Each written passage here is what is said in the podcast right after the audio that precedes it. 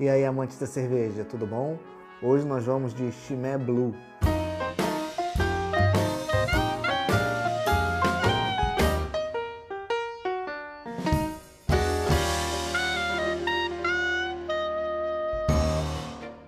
A Chimé Blue né, é considerada uma das melhores cervejas do mundo e tem bons motivos para isso. A gente está falando de uma cerveja trapista, uma das mais tradicionais cervejas trapistas. Trapista não é um estilo, trapista é toda cerveja, não somente cerveja, são os produtos referentes à Ordem Trapista, que é uma ordem monasterial da Igreja Católica. O nome dessa ordem é Ordem Cisterciense da Estrita Observância. É uma ordem monasterial cujo principal lema de vida é ora elabore, ou seja, reza e trabalhe. Todos os monastérios trapistas no mundo, eles seguem essa regra e eles produzem artigos para venda para a própria subsistência. Existem dois monastérios trapistas, inclusive no Brasil. Acho que são cerca de 170 monastérios trapistas no mundo.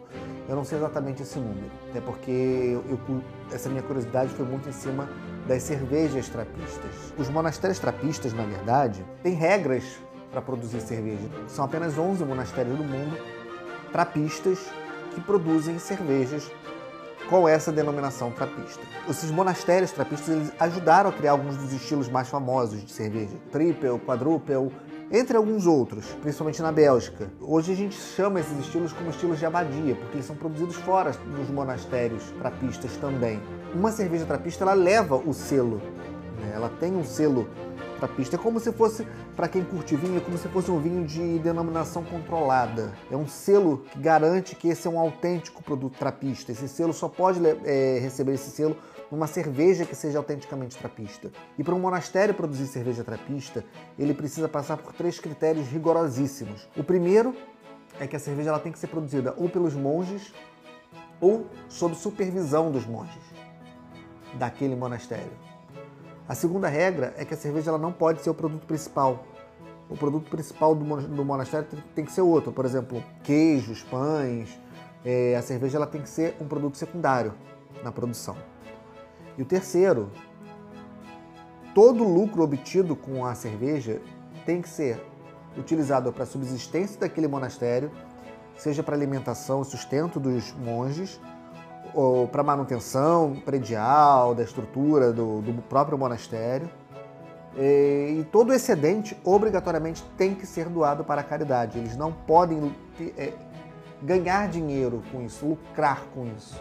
Monastérios que não seguem estritamente essas regras, mesmo que produzam cervejas, e mesmo que esse monastério seja um monastério trapista, ele não pode colocar a cerveja com selo trapista porque para ser uma cerveja trapista, ela tem que seguir rigorosamente as regras.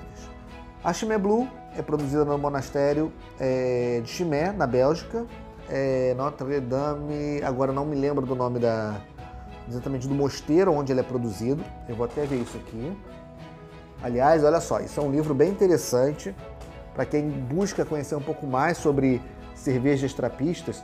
Trappist Beer Travels é um livro em inglês. Ele fala justamente sobre todas as cervejas trapistas produzidas no mundo. Todos os mosteiros, vou até citar todos aqui: Orval, Achel, Latrape, Roquefort, Chimay, Westbletering, Westmalle, Zundert, Steve Angelsel, Trefontaine e Spencer, a única cervejaria trapista fora da Europa que fica nos Estados Unidos, Spencer. Vamos aqui, Chimay, página 89. Abadia de Nossa Senhora de Scormount. Eu vou ver até se eu consigo colocar uma foto aqui da, da abadia, lá do, do mosteiro que produz a chimé. A chimé não produz somente cerveja, né? ela é muito famosa também por conta dos seus queijos. Ela tem basicamente quatro estilos muito conhecidos.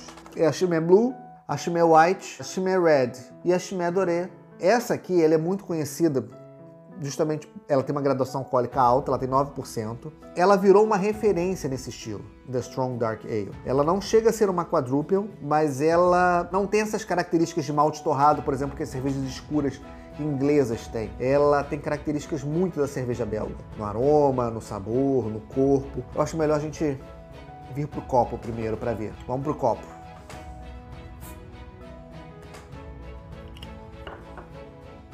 E é uma cerveja delicada, é uma cerveja que merece um carinho.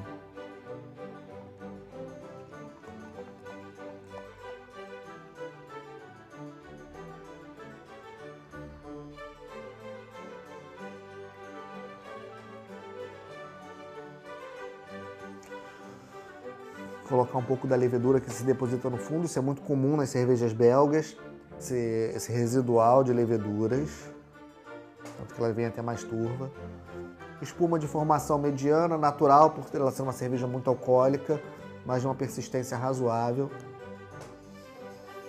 Um aroma muito frutado, muito característico das leveduras belga. Muitas frutas secas, ela traz muito essa característica de frutas é, passas, uvas passas, banana passa, ameixa seca. Muito frutado mesmo, muito intenso. É, impressionante esse aroma.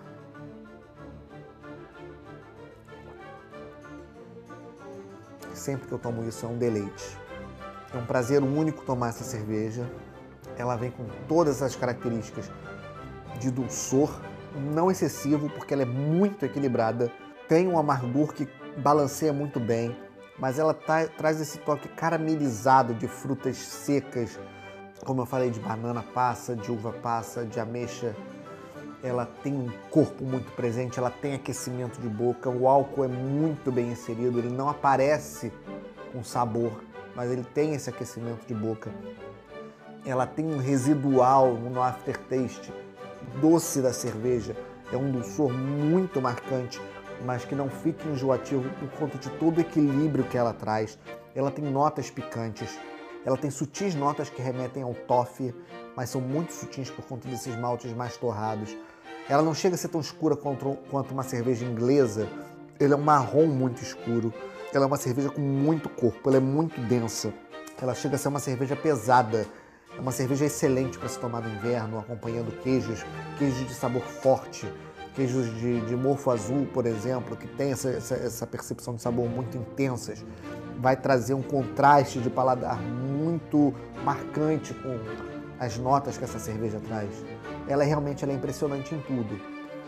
Ela realmente ela, ela, ela tem muita personalidade, ela é muito única. Você pode comparar com outras cervejas do mesmo estilo, tipo uma uma, vamos, vamos ver uma cerveja belga que se assemelha ao mesmo estilo dela, a Delirium Noturno, que também é uma excelente Strong Dark Ale, só que ainda fica atrás dela. A qualidade dessa cerveja é uma coisa impressionante. Ela não é uma cerveja barata, eu nunca vi ela chegando a um preço muito acessível aqui no Brasil. Ela chega na faixa dos 30 reais aqui. Se você tiver oportunidade de provar, prova, porque ela tem uma validade longa, então se você comprou no verão, não tem problema. Ela vai aguentar uns dois, três anos. Ela é uma cerveja de guarda. Ela é uma cerveja que envelhece muito bem. Óbvio, fique atento sempre à data de validade. Essa aqui é um exemplar de 2018, mas com a validade até dezembro de 2023, ou seja, ela tem cinco anos basicamente de validade. Ela é uma cerveja incrivelmente bem feita. Se eu fosse falar, pergun perguntasse para mim, me dê um exemplo de cerveja perfeita, eu daria essa sem pestanejar. É a primeira cerveja que vem na minha cabeça. Por sua história, mas principalmente por conta da, da perfeição com que ela é produzida. Ela é uma cerveja que ela não, não, não imprime defeitos. Não somente está dentro do estilo, mas ela está dentro do estilo com muita imponência, com muita personalidade. Ela traz essa questão do sabor muito marcante, que fica na boca.